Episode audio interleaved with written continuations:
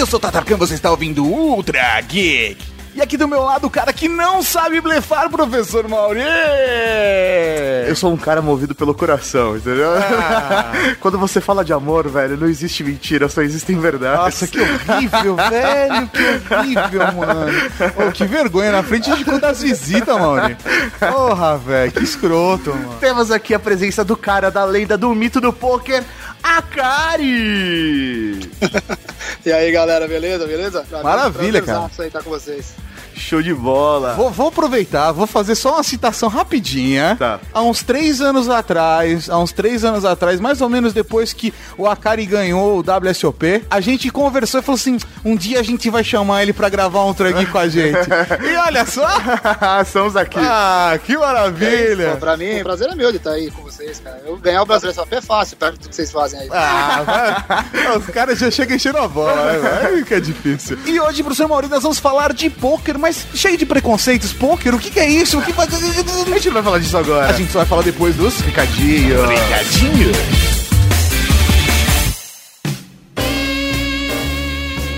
Recadinhos do coração. Coração não, caralho. Tá bom, recadinhos. Recadinhos, mas... Aqui para mais uma sessão de recadinhos do coração, senhor Tato Darkan. Exatamente, professor Mauri. Como eu gosto, go- gosto, gosto muito desse momento, Mauri, em onde eu falo o seguinte: para tudo, porque nós vamos mudar a música! Esse Ultra Geek é um oferecimento da PokerStars! Sim, nossos amigos do PokerStars.net estão aqui para trazer um recado muito importante para você, senhor Geek. Qual é a parada? A gente sempre fala aqui que o geek não é só o cara que gosta de tecnologia, não é só o cara que é transante, mas também é o cara que sempre trabalha pro seu desenvolvimento. O cara que tá sempre se desenvolvendo, se melhorando como pessoa. O cara que sempre quer ser o melhor, né? Exatamente. E aí, hoje nós estamos aqui num tema falando sobre poker, que é um esporte para desenvolver a sua mente, não só o lado racional, como também emocional. Mas, assim, você pode estar se perguntando, putz, mas pôquer? Eu nunca joguei pôquer. Como que se joga pôquer? Por que eu vou jogar pôquer? Cara, e pôquer, e pôquer, velho, e pôquer? você, primeira coisa, você vai ouvir o resto do Ultra Geek. Nós falamos com o campeão mundial de pôquer, André Akari, e ele vai falar, mostrar pra gente. Vocês vão ouvir no programa. Você vai sacar. Cara, eu, você vai sentir a parada. Mas. Mas...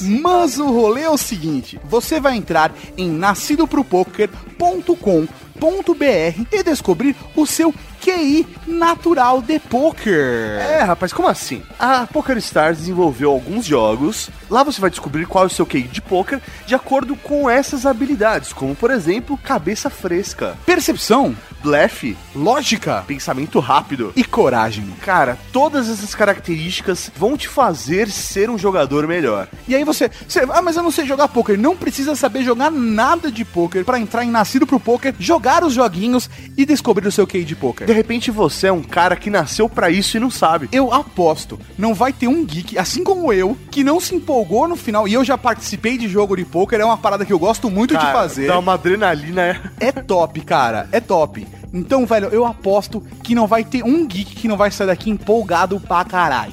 O cara vai terminar de ver o programa, velho. Ele vai precisar arrumar um baralho e galera pra jogar. Mas ele não precisa fazer isso, Mauri. Ele vai entrar em Nascido pro Poker, vai descobrir o seu QI de poker e depois vai jogar no PokerStars.net, que tá lá. Você pode jogar do seu smartphone, pode jogar do seu tablet, do seu computador, não importa o sistema operacional, é só jogar. A gente não tá falando de apostar dinheiro, a gente tá falando de jogar, é se divertir e desenvolver a mente. É um esporte para a sua mente. Sem aposta, cara. O negócio aqui é você se desenvolver. Então, Cavalaria Geek, se você quer saber qual é o QI de poker do Tato, Meu, ou, ou seu. o meu também, É, isso aí. nós vamos falar ele no final da leitura de e-mails. Então, ouça o programa inteiro, chegue na leitura de e-mails e depois compartilhe conosco qual é o seu QI de poker também, hein? Cara, eu vou, vou jogar um pouco de poker, velho. Porque eu, tô, eu fiquei empolgado, mano. Ai, velho, essa música sempre me empolga. Aproveitando esse momento para falar diretamente para você da Cavalaria Geek que comprou uma cota no Catarse do iCast. WeCast App. Essa é a última semana para você responder nosso e-mail, senão vamos começar a marcar as agendários e tudo mais com a galera que já respondeu. E fica tranquilo, apoio aéreo, você a gente recebeu seu e-mail, tá? É, de boa. E assim, galera, o e-mail de vocês está lá. Quem responder até agora, essa semana, vai ter prioridade 1 na gravação. Quem não responder até essa semana vai ter prioridade 10. Porque vai cair, aí vão subindo as outras coisas e aí depois outro dia a gente marca. É isso aí. É, então é só recado rápido, eu tenho que falar R desse jeito mesmo. Fiquem atentos a isso. Se não responder o e-mail, eu mandaria agora. E também, Cavalaria Geek, os prazos estão acabando para apoiar o Lado B do Amor. Acesse lá catarse.b barra Lado B do Amor e colabore com o projeto para combater o bullying nas escolas. Os links de tudo estão aqui no post. O link do PokerStars, o Nascido pro Poker do lado B do Amor. É só clicar aqui no post e pronto. Não precisa, não precisa nem se estressar. Link no post. E o que tem agora, Tato? O que, que tem agora? Pop, pop, poker. Pop, pop, pop, poker face, pop, pop, poker face. Não, é podcast. Podcast. Podcast. Podcast. O No Limit Texas Hold'em é um jogo que se joga com cinco cartas na mesa e duas na mão. Você não necessariamente tem que fazer o melhor jogo com as duas cartas da sua mão. Podem ser as duas, ou uma, ou nenhuma. Às vezes o bordo é que joga dependendo do que está no bordo. Geralmente você senta numa mesa com nove pessoas, mas isso também varia. Você pode jogar até o mano a mano, que é um mais um, só dois jogadores. O objetivo do jogo no No Limit Texas Hold'em é você formar a melhor mão dentro de uma hierarquia de cartas, ou então você conseguir, através das apostas, tirar os seus oponentes do pote e conseguir ganhar aquele valor de fichas que está no meio da mesa. Beleza! Estamos aqui pra falar de poker. Peraí, deixa eu colocar meu óculos escuro. Ah, Pronto. Nada de trocar olhares. Não adianta ficar de óculos escuros, Tata. Eu vou te pegar blefando de qualquer jeito. Pô, o cara é campeão mundial, velho. Se ele não me pegar blefando, fudeu, né, cara? Ô, velho, você vê, o cara é, é monstro, velho. Ele, consegue olhar e falar, não, tá mentindo, tá mentindo, falando verdade, mentira, mentira. Ô, mano, não dá. É sacanagem. pra começar, cara, eu acho que a gente podia falar um pouquinho sobre como funciona a estrutura do poker. O que é o poker? Pra quem nunca ouviu falar de poker, o cara ficou trancado numa caverna até agora, saiu e tá ouvindo o Geek, é a primeira coisa que ele tá ouvindo. Cara, o poker foi considerado em 2010 é, um esporte da mente. Então, antes de 2010, ele tinha uma imagem muito similar a jogos de azar no mundo inteiro, né? Então, as pessoas, porque tem o baralho envolvido, as pessoas achavam que o poker era um jogo como é a roleta, baccarat, blackjack, esses jogos que você encontra em cassino normalmente, onde você joga contra o cassino, você não joga contra a pessoa. Sim. Aham. Então ele, ele nasceu há 40 anos atrás, 50 anos atrás, mais ou menos. É, sempre teve uma, Pra quem praticou, sempre teve a plena noção de que era um jogo de habilidade, que era um jogo de estratégia, mas só em 2010 ele foi reconhecido como, como tal, pela, por um órgão que chama IMSA, que é International Mind Sports Association. Então reconheceu o poker como um jogo de habilidade, como um esporte da mente, e aí daí pra frente clareou demais os caminhos do poker, né? Ele virou competição esportiva no mundo inteiro, com eventos tanto em Las Vegas quanto no Brasil mesmo, acontecendo vários eventos grandes. Mas em resumo, o jogo de poker é um jogo de nove pessoas, na maioria das vezes um jogo que sentam nove pessoas na mesa. São distribuídas duas cartas para cada uma dessas nove pessoas e são abertas cinco cartas no centro da mesa comunitárias, onde todas as pessoas usam aquelas cartas para formar o melhor jogo possível. Seu objetivo é a cada mão de poker você conquistar pote atrás de pote, até que você acabe com todas as fichas na mesa e seja o grande campeão daquela mesa, o grande campeão do torneio. Então existem torneios de nove pessoas, assim como existem torneios de 10 mil pessoas, 12 mil pessoas, todas elas divididas em mesa de nove. Então, e a modalidade mais famosa do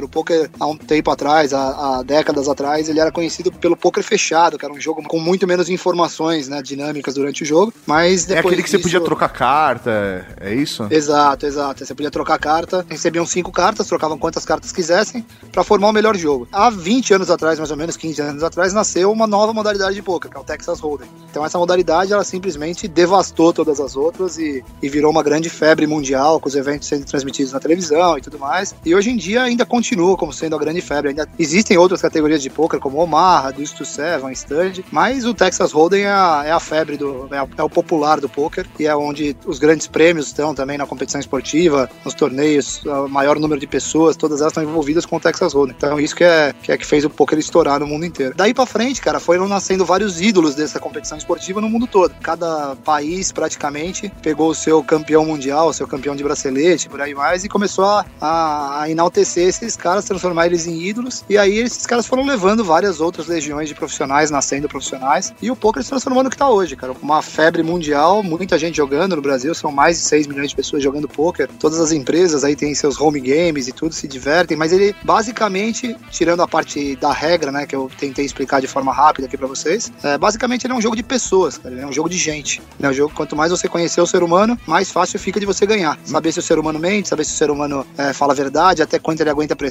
até quando vai o limite dele. Então tudo isso faz com, que o jogo seja, seja muito mais humano do que qualquer outra categoria de esporte da mente que existe no mundo, né? Que é xadrez, bridge e por aí vai. Você só não falou o que é o poker caribenho.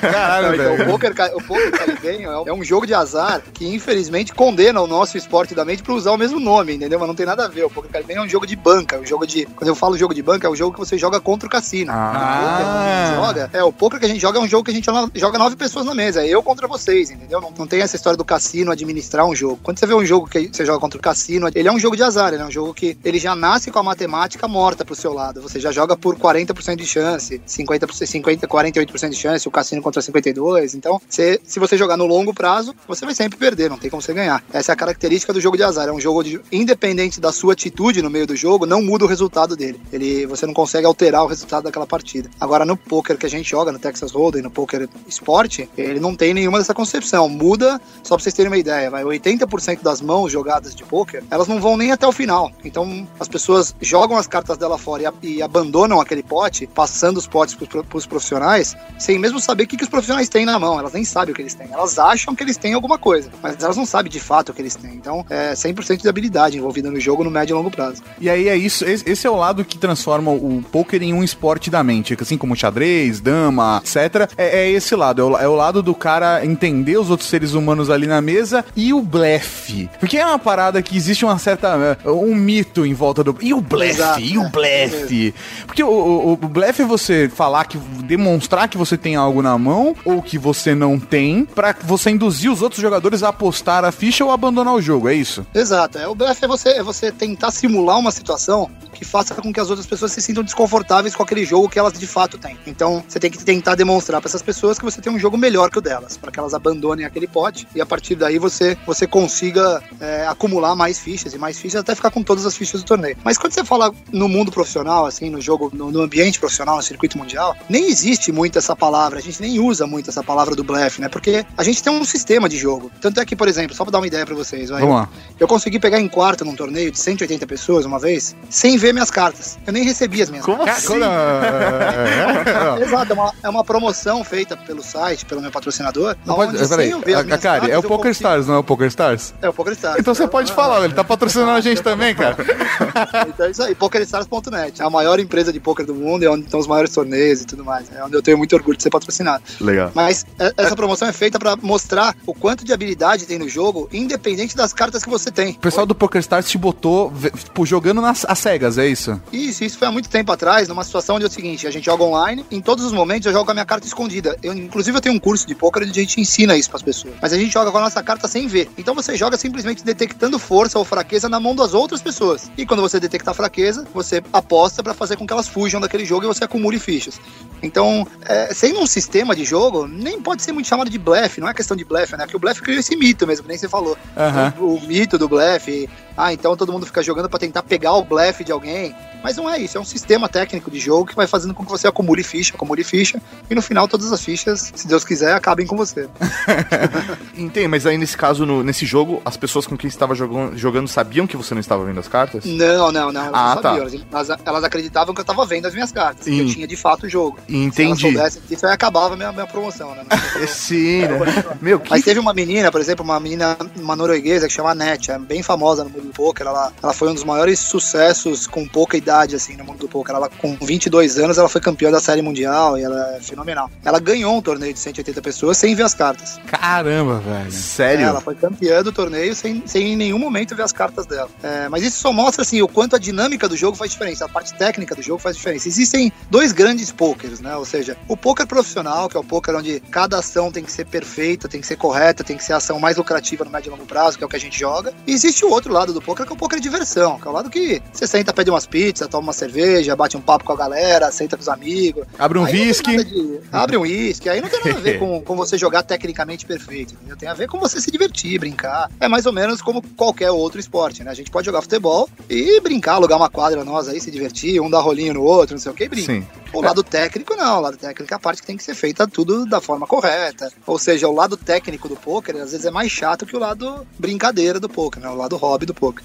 Até porque hoje em dia não tem mais aquela parada de, das histórias que você via do cara apostando o carro, apostando a filha no poker. Ah, O poker ele é um esporte, você paga pra participar dos campeonatos. E aí, se você ganha Exato. alguma coisa no final, é porque você ganhou o campeonato. Você, é o prêmio do campeonato e- e, a inscrição do Exato. campeonato, e não o dinheiro que você colocou na mesa, né? Não, então, é exatamente igual a uma competição de tênis, por exemplo. Quando o Nadal, quando o Djokovic, quando eles vão jogar o US Open, eles pagam uma inscrição pra jogar. É que o patro- o patrocinador deles paga por eles. Aham. Mas eles pagam uma inscrição. E quem for campeão vai levar um cheque. Ou seja, todas aquelas inscrições acumuladas, mais o dinheiro que o patrocinador dá para aquele evento, eles vão levar um cheque, aí ganha um carro, aí ganha não sei o quê. A diferença, às vezes, que tem uma falsa percepção do poker para as pessoas, é que, às vezes, na, na final do poker, na mesa final, eles colocam aqueles tijolos de dinheiro em cima, né? Aquela visão sobre o dinheiro. Mas é mais ou menos como se tivessem que jogar esse tijolo de dinheiro também na final de Wimbledon. É a mesma coisa. Os caras estão disputando lá 2 milhões de dólares, 3 milhões de dólares. É a mesma coisa. O poker é igualzinho, assim como todas as competições também. O Campeonato Brasileiro, o campeão leva 5 milhões de reais. É a mesma coisa, não tem, não tem diferença nenhuma. Aquelas fichas que você recebe não tem nada a ver com, com o valor financeiro delas. Todo mundo recebe a mesma ficha e compete pra ver quem é o campeão. Agora, agora uma pergunta, cara. De verdade, sei que você é um cara casado, com filhas, etc. Mas assim, ganha ficha, ganha dinheiro, ganha bracelete. A, a galera que joga. a pergunta desse jeito é porque vem bomba. É, não. A galera que tá solteira e vai jogar campeonato ganha mulher, velho? O cara pega geral, velho? Cara, não, cara, é o esporte mais zerado que existe. velho. você, não achou, você não achou que eu ia falar nada diferente disso, né? É, o cara, o cara sabe blefar, né, velho? Se eu falo alguma coisa diferente disso, minha mulher tá aqui do lado, velho. Vai ficar pulo na lança.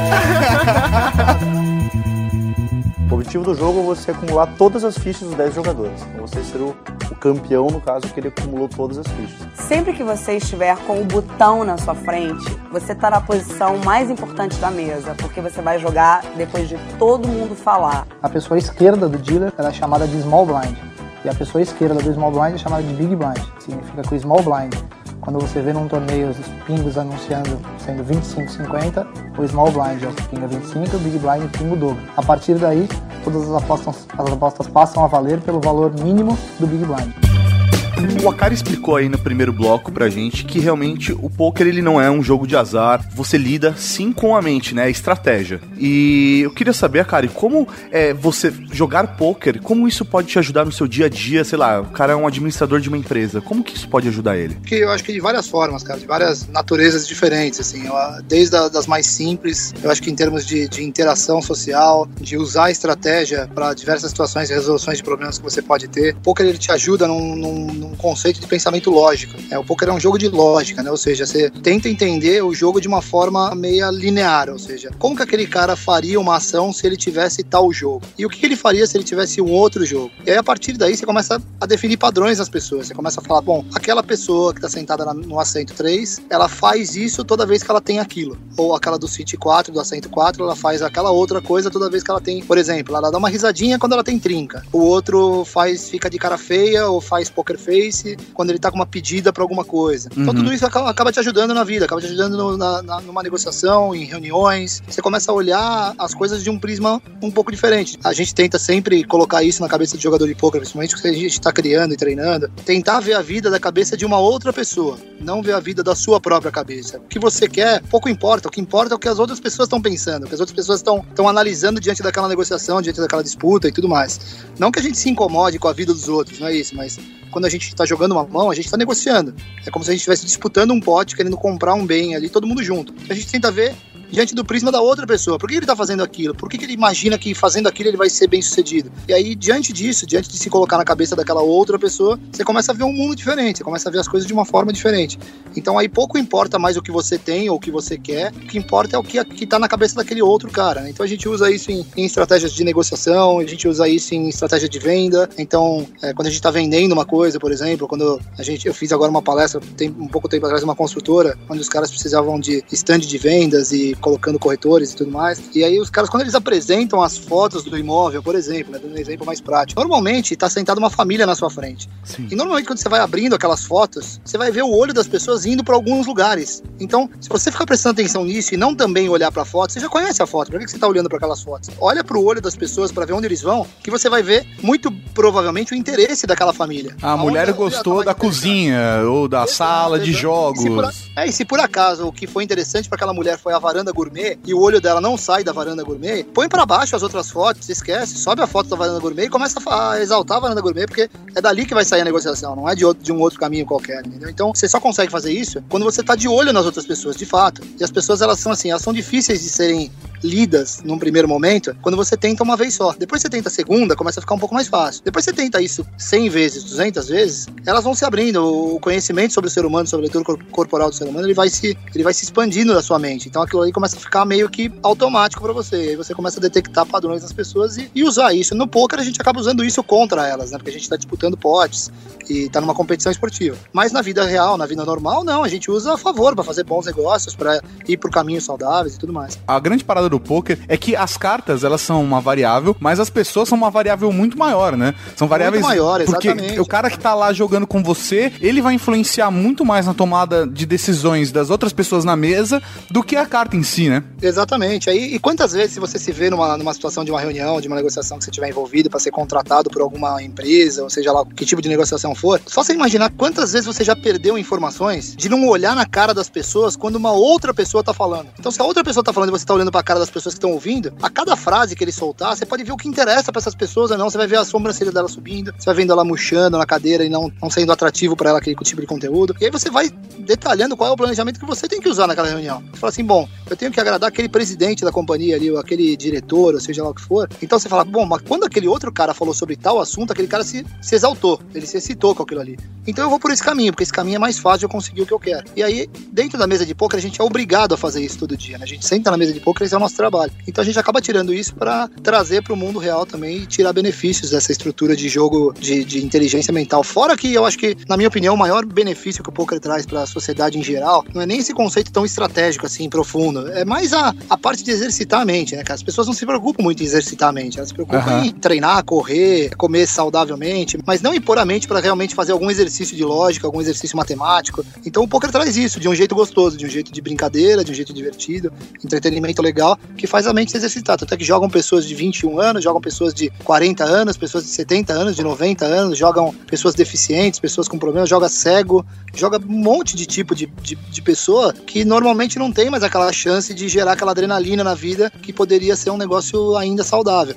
E o poker traz isso para as pessoas. Que você já falou agora de lógica, certo? No começo tava falando que era um jogo de lógica. Você falou agora de um jogo de percepção, certo? São as Exato. características lá que a gente tava, que, que a gente falou do, do nascido pro poker. Você tá exatamente descrevendo uma por uma aqui. É, isso mesmo. Exatamente, exatamente. E eu nascido pro poker é um negócio, cara, foi uma sacada tão bacana, tão legal, que eles pegaram exatamente quais são as funcionalidades mais básicas do DNA do jogador de poker, assim. Eles falam, bom, os jogadores de poker têm algumas coisas em comum, né? Então eles colocaram todas essas coisas em comum dentro de uma panela e criaram um jogo que é demais, né, cara? É muito legal de você ver. Ah, num momento de pressão, o que, que você decide? Até onde você vai no seu limite? Você tem medo ou você não tem medo? Até quando você aguenta a pressão? Aham. agora, você é perspicaz o suficiente pra tomar uma atitude rápida? Você, você vai pelo caminho mais fácil ou você vai pelo caminho mais inteligente? Então, tudo isso é muito legal de ver, cara. É muito bacana. Você tava falando, né, do, de uma reunião de negócios, é até muito curioso, né? Conforme você foi descrevendo, né, de, ah, eu estou fazendo uma apresentação, em vez de olhar pra apresentação, eu tenho que olhar no rosto das pessoas pra ver a reação delas e tal. E é muito curioso porque aqui no, no nosso site, né, eu e o Tato, nós somos sócios, a gente trabalha, esse é o nosso trabalho, por mais que estamos aqui fazendo um entretenimento, é o nosso trabalho. Claro, claro. Então eu tenho que ir bater na porta das empresas pra vender, né, ele. Eu preciso de ter um patrocinador pra pagar minhas contas. E normalmente a gente faz esse tipo de reunião, os dois presentes, né? Enquanto um tá fazendo uma apresentação, o outro está avaliando a reação das pessoas, mas a gente nunca Exato, fez isso de uma é maneira consciente. Acho que a gente nunca combinou, "Ah, vamos fazer isso. É, é isso. Mas é, é, é, você falando, eu comecei realmente realmente avaliar, e realmente a gente faz isso e depois a gente senta, conversa e tem um feedback. Putz, você viu quando tal pessoa reagiu quando a gente falou isso? E aí depois a gente começa a, a adaptar o projeto de acordo com a necessidade das pessoas. Porque Mas nem sempre as pessoas falam o que elas querem. Exatamente. Esse que é o mais difícil. Exatamente. As pessoas querem alguma outra- coisa, mas elas não têm coragem de dizer, né? Não, e uma, e uma parada muito legal do poker é o seguinte: quando você tá no meio de uma mão de poker, você não precisa de fato jogar a mão pra saber o que vai acontecer. Você pode jogar na sua cabeça a mão. Então, antes de, por exemplo, você tem par de 8 e o seu oponente tem X e Y, que você não sabe o que ele tem. Aí o flop bate é, 9, 2 e 3. E aí você com o par de 8, você tem um 9, só que é uma carta acima do seu par de 8. Pra, pra você descobrir se esse cara tem o 9 ou não, você não precisa de fato que jogue a mão. Você fala, bom, e se esse cara tivesse o 9? O que ele iria fazer? Se ele fizer isso, é porque muito provavelmente indica que ele tenha o 9. E as pessoas na vida real, elas não fazem isso. Elas simplesmente falam, bom, bateu 9, 3 e 2, eu tenho par de 8 e que se dane, eu vou jogar agora do jeito que eu tiver que jogar. Não importa o que, o que tá na cabeça do outro cara ou não, entendeu? Então, quando vocês saem pra uma reunião na empresa de vocês, que vocês têm que vender um projeto comercial, do podcast e tudo mais, um exercício muito legal de vocês fazerem, que o poker traz isso pra gente, pra nossa vida, é, não importa muito o que eu quero. Eu quero, ah, eu quero vender por tanto um pacote tanto, mas não importa muito isso. Vamos, vamos tentar entrar na cabeça do cliente lá. O que que ele quer? Ele, ele marcou a reunião com a gente, tá certo? Ele vai receber a gente às duas Sim. horas da tarde. Aham. O que, o que ele imagina que vai vir? E o que, que seria, de fato, uma coisa que a gente iria falar pra ele, que ele ia falar, nossa, graças a Deus vocês apareceram aqui, que era tudo que eu sonhava que iria acontecer. E pra que vocês enxerguem esse cenário e deem as respostas certas pras perguntas dele, vocês de fato não precisam ter ido pra reunião. É só vocês brincarem, brincar de fazer esse exercício. Então isso, isso funciona demais. No poker a gente faz isso. E se o cara tivesse par de 7 agora, o que, que ele faria? Agora ele não tem mais. E se ele tivesse 10 de valete, o que, que ele faria? E se ele tivesse as e rei, o que, que ele faria? Aí pra cada uma das situações, agora a gente vai agir. E ele vai dar uma resposta que vai se encaixar em cada um daqueles padrões que a gente detectou anteriormente. A gente vai saber exatamente mais ou menos aonde ele tá, o que, que ele tem, né? E quando você descobre no jogo de poker o que, que o outro cara tem, aí fica covardia, né? De você jogar. Aí é foda, né? É, mas é, e é isso que é foda, na minha opinião, dos jogos mentais. Que ele vai te preparar tanto intelectualmente como emocionalmente para situações do dia a dia, como por exemplo, de uma discussão com a sua namorada ou com o seu namorado. exatamente, exatamente. De você Eu, enxergar. exemplo, a gente, a, gente, a gente adota uma estratégia de, de detectar de fato o que a outra pessoa tem. A gente usa uma palavra chamada range, né? Então a gente sempre tenta colocar o adversário num range. Então a gente fica lá. O cara pode ter de par de 2 até par de 7. Aham. E aí a gente, vai, a gente vai agindo na mão e esse range vai diminuindo. Você fala, bom, par de 2 ele não tem mais, porque senão ele teria feito isso. Par de 3 ele não tem mais, porque ele teria feito aquilo. Então sobrou par de 4, par de 5, par de 6 e par de 7. Então a gente vai diminuindo isso. Ah, Quando chega no River, que é a última carta exposta comunitária, a gente sabe exatamente que tem duas opções que ele pode ter. Ou então a opção exata. E eu faço isso com a minha mulher o tempo inteiro. Eu brinco com ela direto. Ela vai, ela volta do shopping sozinha com uma sacola na mão. Aí eu falo, Paula, o que você comprou? Ah, comprei um sapato. Na minha cabeça já vai range no sapato. Quanto ela gastou? Ah, de 105 de 150 a 350. né? Aí eu falo, Paula, que shopping que você foi? Ela, Morumbi. Eu, puta, fudeu. 150 a 350. Essa brincadeira vai ficando muito mais fácil de você detectar. É claro que eu faço isso com ela pra, só pra lamentar, né? Porque ela já comprou o sapato. Já- você já perdeu esse jogo, né? Exato, mas pelo menos você vai treinando o exercício de detectar range nas pessoas. Cara, é muito engraçado isso, porque é, é, a gente até zoa, a gente olha assim, um produto e fala, puta, quanto vale esse produto? Ah, esse, até pra, sei lá, de repente tá pra ser lançado um smartphone, né? A, a gente faz muito disso aqui. Aí a gente fala assim, puta, esse smartphone com essas características, meu, ele não pode custar mais que 1.500 reais. se, o cara, se o cara trouxer no Brasil por 999, Ele vai vender muito. Ele vai vender muito, esse cara vai, vai tipo, dar uma chacoalhada no mercado. Ah. Se esse cara vender a 1.500, ele tá no, no, no limite dele pra cima. Se esse cara vender por 1.299, ele vai estar numa média de mercado boa. Daí a, é a- isso a gente mesmo, fica é fazendo isso esse tipo de mesmo, é avaliação, né? Esse é o trabalho, esse é o trabalho. E, e é, às vezes, assim, trabalho em tecnologia, eu tenho muito amigo, tenho uma galera da Estuário, ó, pessoal que é amigo meu pra caramba, que trabalha com segurança de informação e tudo mais. Quando você conversa com os caras, os caras têm uma visão sistemática, né, de, de, de criação de sistema e de lógica mesmo, de pensamento lógico. Quem programa tem isso na cabeça. O cara vem, o cara nasce com a lógica, né? Aí, se ele coloca dentro dessa lógica um pouco de conceito humano, um pouco de conhecimento do ser humano, e aí começa a fazer as perguntas certas pra alcançar o range perfeito, o cara vira uma máquina, né? Ele vira uma máquina de negociação, máquina de desenvolvimento, máquina de tudo, porque ele consegue, além de ter aquele pensamento lógico, muito sistemático mesmo, ele consegue ainda colocar esses elementos humanos e falar assim, bom, as pessoas pagariam isso num, num produto tal, as pessoas, como elas veem quando vê essa curva branca aqui no produto, acham que é legal, acham que é cool, não acham que é cool, então tudo isso faz muita diferença, eu acho, e o poker ajuda isso demais. É, até você falando, né? Isso pode realmente ajudar numa mesa de negócio. Com as perguntas certas, você pode dar um orçamento pra pessoa que é já exatamente o que ela quer e você não precisar refazer nenhum tipo de negociação. Porque com as perguntas certas Você você, já, tempo, você já ganha tem a resposta. Sem contar, exatamente o que eu ia falar, né? Sem contar o que isso salva de tempo. Principalmente, por exemplo, no mundo da tecnologia trabalha por hora, né? Ou seja, Sim. Aham. A hora dos caras é vale ouro. Então, quando você já sabe mais ou menos o que a pessoa está esperando, quando você já sabe que tipo de produto você pode oferecer para aquela demanda, para o que ela está esperando de fato, através de perguntas corretas para respostas certas, aí fica covardia de novo. né? Aí acabou o jogo, né? É com a namorada também, né? Quando você entende, já acabou o jogo, cara. Você sabe quando ela tá querendo arrumar encrenca só pra arrumar encrenca, né? É que tem uns caras que são tão feios que não adianta nada jogar bem também o jogo da mente que não resolve.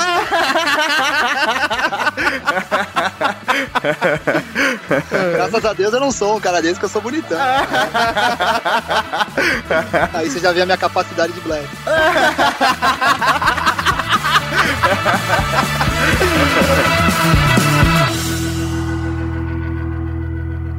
A ação começa na primeira pessoa sentada à esquerda do Big Blind. Então essa pessoa ela tem três opções.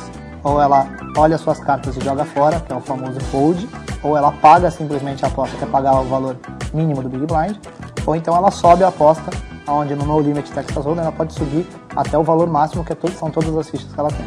Depois de equiparada todo esse mecanismo de aposta, vão ser abertas as três primeiras cartas, que é o flop. Após o turn, que é a quarta carta, nós temos mais uma rodada de aposta entre os jogadores que permaneceram na mão. Agora chegamos no River, que é a quinta carta dada na mesa e vai ter mais uma última rodada de apostas. E agora os jogadores ainda envolvidos na mão vão para o que se chama o showdown, que é quando tem que mostrar as cartas e a melhor mão ganha o pote e às vezes empatam e dividem o pote.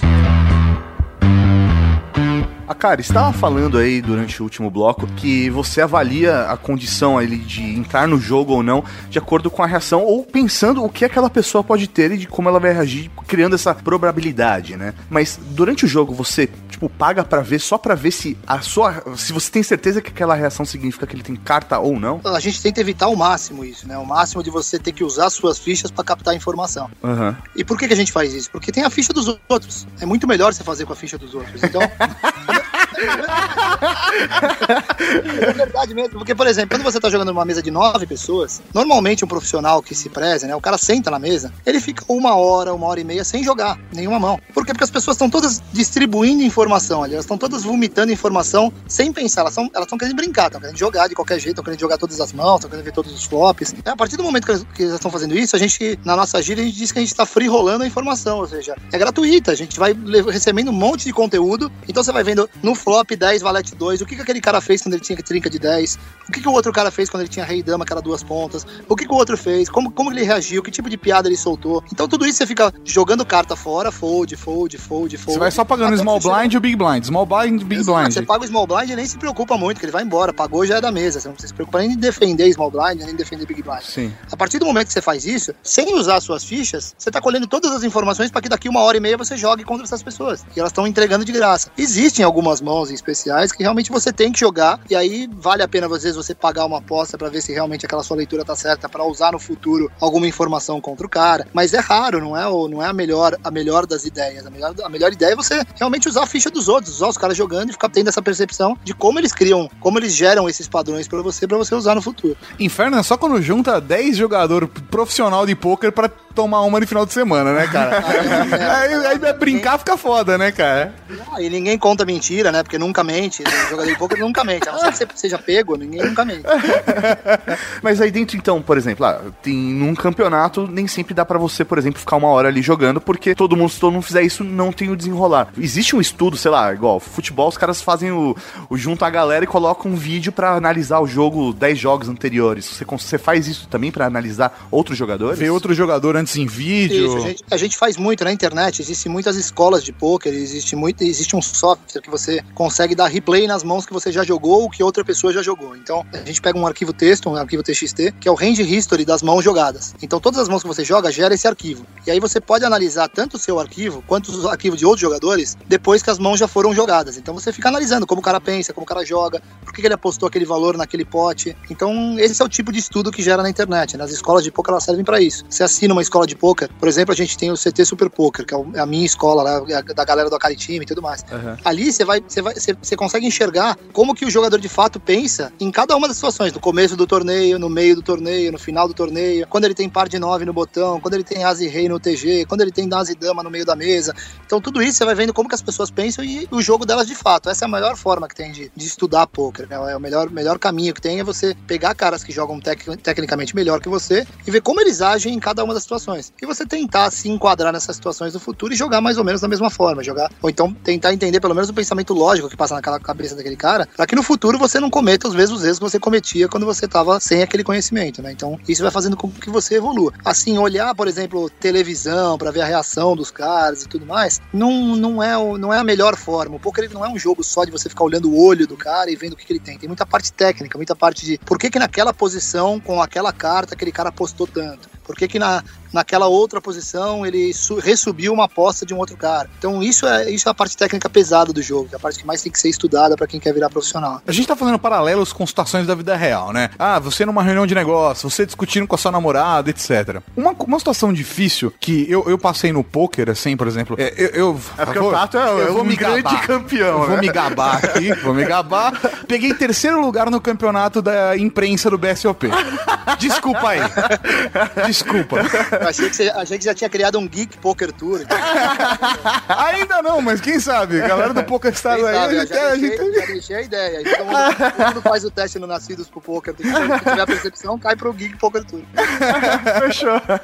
Mas uma, uma situação por exemplo, no, no, no jogo real, cara, é de você ficar com sangue quente conforme você vai ou acumulando muita ficha ou perdendo muita ficha. Tem hora que estrategicamente você vai perdendo ficha pra poder sentir a galera e tem hora que você tá com bastante ficha e você tá começando a usar elas pra pressionar as pessoas, pra sentir elas reagindo, sentir elas fugindo e acumular mais ainda, mas tem horas que isso dá errado. E quando isso dá errado, cara, dá, um, dá uma caganeira, sabe? E na vida real, e, e na vida real é a mesma parada, sabe? Quando você tá, tipo, se fudendo num trabalho e, e você tá vendo seu- a sua grana indo embora. Você tá investindo num trabalho e falou, porra, vou ficar um ano nessa empresa pra eu aprender o que eu preciso pra construir um negócio, ou pra eu poder subir e pegar um cargo melhor. Esse tipo de coisa acontece no dia a dia. É foda você ver a sua conta ficando negativa, seu dinheiro indo embora, sabe? É, é foda, cara. É verdade. Como, como mas que você Tato, mantém a cabeça uma- fria? Uma, uma dica que a gente dá no poker, assim, é, por exemplo, cada, cada mão no poker, ela é uma mão singular. hein? Ela não pode atuar nem, nem influenciar na próxima mão. Hum. A mão anterior não pode influenciar na próxima mão. Ela tem que ser, ela tem vida própria. Ela não pode ser, você não pode levar nenhuma emoção, nenhuma adrenalina, nenhuma queimação, sabe? Quando você se queima com um cara, você fica muito bravo, você fica com aquele orgulho, com o ego ferido e tudo mais. Ah, agora eu vou fuder Cada ele, eu vou derrubar esse cara. Exato, é, tem que ser singular. Cada mão tem um cálculo de EV que a gente fala, ou seja, é um valor esperado, expected value em inglês. Então, cada mão tem que ser jogada da melhor forma possível no médio e longo prazo. Então, se você jogar aquela mão fazendo a coisa certa, mas o resultado matemático, o resultado randômico do baralho deu errado, por exemplo, você tem par de as. As pessoas acham que quando elas têm par de as, elas não podem perder. É proibido perder. Não é, cara. Você pode perder pro par de As suas chances são maiores, né? Mas você poder perder, você sempre pode, né? Exato, só que o que acontece? As pessoas não conseguem entender que pode perder. Elas veem o par de asas, elas se apaixonam tanto por aquelas duas cartas, elas não conseguem entender que 20% das vezes ele tem que perder, porque senão a matemática não tá certa. Senão essa matemática é errada. Então 20% das vezes tem que perder. E aí, quando acontece esses 20%, como você vai reagir é o importante. Porque vamos supor que você venha com 10 pares de asas seguidos e você no primeiro perdeu e se queima, a chance de você jogar muito mal os próximos é muito grande. Então o que acontece? Você tá num trabalho, você tá fazendo alguma ação e de repente você fez alguma coisa errada naquele trabalho, ou o randômico deu merda. Que alguém fez sempre tem esse filho da puta do randômico, né, cara? Exato, cara. A melhor coisa que você tem que fazer é contra o alt del na parada, entendeu? Esquece o negócio, volta atrás e começa do zero de novo com a cabeça livre. Se você não tem a capacidade de fazer isso, tem que ter um auto-julgamento muito forte. Quando a gente tá sem essa capacidade, a melhor coisa é se afastar. Ou seja, levanta da mesa, vai dar uma volta, vai dar um rolê, vai tomar uma água, vai fazer alguma coisa e volta quando a sua cabeça estiver de novo zerada, entendeu? Zerada pra fazer o que tem que ser feito. Porque Volta depois de duas semanas que seja, né? Exato, exato. Um dos maiores prejuízos do prejuízo é que ele aumenta conforme ele vai alavancando, entendeu? Quando você perde uma vez, a chance de você perder a segunda vez é muito grande. E não porque é o azar, não porque nada disso. É porque você está trabalhando pior do que a última, a última vez que você estava trabalhando. Então, muito provavelmente, você vai ser um pior desenvolvedor, um pior trabalhador, um pior comercial. quando você tenta vender um negócio que você não conseguiu vender, se você é um cara que se influencia por isso negativamente, a chance de você vender o próximo é muito menor. Você Aham. já tá com a confiança abalada, você já tá. Então, tem que ter na mente que cada ação é isolada. Cada ação no médio e longo prazo, ela vai te gerar o resultado se você jogar ela da melhor forma possível. Se você não consegue fazer isso, tem um julgamento suficiente para se afastar daquela ação e voltar para aquelas ações quando você tiver com a cabeça 100% preparada de novo, entendeu? De resto, não tem nada que ajude, não tem. É só sua capacidade. Aí, paralelo a tudo isso, você tem que ir evoluindo no que você faz, seja o trabalho que for. Você tem que ser melhor, tem que estudar mais. E aí, tomar as ações de novo que no médio e longo prazo sejam lucrativas. Você sente que o poker te ajudou a se tornar uma pessoa melhor por conta de você racionalizar mais essas paradas porque você racionaliza durante um jogo, numa mesa, e aí você começou a racionalizar mais os seus relacionamentos, a- as suas Eu condições sinto, cara. profissionais e se sentiu melhor depois disso, cara? Não, sinto demais, sinto demais. Principalmente porque os jogadores de pôquer, quem cai pro mundo do pôquer profissional, tem uma característica em comum muito forte, assim. É, nós somos bichos ansiosos, entendeu? Pra caralho. É, você compra um carro, você vai comprar um carro na concessionária, o cara fala, ah, beleza, tá, então eu te entrego em três dias. Você fala, não, então não quero mais, velho, quero levar o carro agora. As pessoas que vivem essa, que têm esse empreendedorismo na cabeça de fazer a sua profissão por conta própria e tudo mais, elas têm esse- essa ansiedade. Então eu era um cara muito ansioso, ainda sou um cara ansioso, mas era muito mais. O poker me ensinou demais a pensar, por incrível que pareça, né? As pessoas acham que pensar é um negócio automático. Não é, cara. Tem que parar e pensar. Fala, agora eu vou pensar, agora eu vou decidir o que eu vou fazer de fato. E aí pensa, respira. Pode ser que você tenha atitudes ultra agressivas, ultra conservadoras, mas desde que seja derivado de um pensamento. Você fez o exercício de pensar. Então respira, usa o tempo, porque no poker, por exemplo, o tempo já tá pago. Você já pagou a inscrição no torneio, ninguém vai ficar te incomodando com o tempo. Aham. Usa o tempo e aí toma uma decisão pensada. Para que depois, quando você chegar no seu quarto, se você for eliminado daquele torneio, você não fica, putz, devia ter pensado melhor. Puta, não pensei. Porque não, pensa. E aí, se você pensa, pensa, pensa e faz merda, é porque você joga mal. Então você tem que melhorar. Alguma coisa você tá, alguma coisa você tá errando. Alguma coisa você tá errando, cara. É que tem gente que joga tão mal que quanto mais pensar é pior. Então, Aí é melhor deixar a sorte levar, né? Vai na sorte, velho. mas eu, mas o poker assim me ensinou demais isso, tá ligado? Então, esse tipo de DNA da, do usar a mente para que ela gere através de conexões reações melhores no longo prazo, que você gere resultados melhores. Eu nunca tinha pensado nisso antes de jogar poker. Eu nunca, não era uma coisa que eu me preocupava, era uma coisa que simplesmente agia por impulso, às vezes tendo capacidade ou não tendo, você tomava a atitude que você tinha que tomar. E de repente no poker eu falei, bom, primeiro, a cada segundo que eu penso, a chance de resultado mais positivo é muito maior. Então para, pensa, cara. Ninguém te pediu para te dar resposta em 3 segundos, cara, em 5 segundos. E aí com o tempo você vai tomando atitudes mais, é claro que sempre de acordo com o seu estilo. Às vezes tem um estilo mais agressivo, mais conservador, mas não sei o que. Isso daí não vai mudar. Seu estilo é seu estilo. Mas com o tempo você vai melhorando as suas atitudes, seus resultados vão sendo mais, mais positivos, eu acho. A decisão de mãos a serem jogadas no poker se dá com base principalmente na sua posição na mesa. Você é o primeiro a falar, no caso você está no UTG, que a gente fala under the gun, a tendência inicial é que você jogue com mãos mais fortes. Então, quanto mais longe do botão, maior, na verdade, tem que ser a sua mão, até porque você tem que enfrentar toda a ação da mesa. E claro, se você estiver nas últimas posições, todo mundo foldou no caso para você estar no botão, a tendência é que você jogue mãos mais marginais. As mãos fortes, o Ais Ais, o Rei Rei, o Dama Dama, que são mãos que a gente chama de grupo 1 do poker, são, são enquadradas dentro do grupo 1, você vai definir como jogar ela de acordo com, na verdade, o perfil dos seus adversários na mesa, conforme a ação está na mesa. Então, se a mesa está muito passiva, você vai jogar de uma forma. Se a mesa está muito agressiva, você vai jogar de outra. Então, o que vai definir mesmo é o momento que está jogando. Mas, claro que a tendência e a, a regra, no geral, é que se jogue é, tentando extrair o máximo de valor da mão, maximizando os seus ganhos e diminuindo o número de adversários. Então, por exemplo, você- nunca vai querer jogar o seu Ais, o seu Rei contra quatro ou cinco adversários, até porque a sua probabilidade de ganhar a mão é muito menor. Então você vai querer sempre isolar, tentar jogar com um, quando muito com dois jogadores.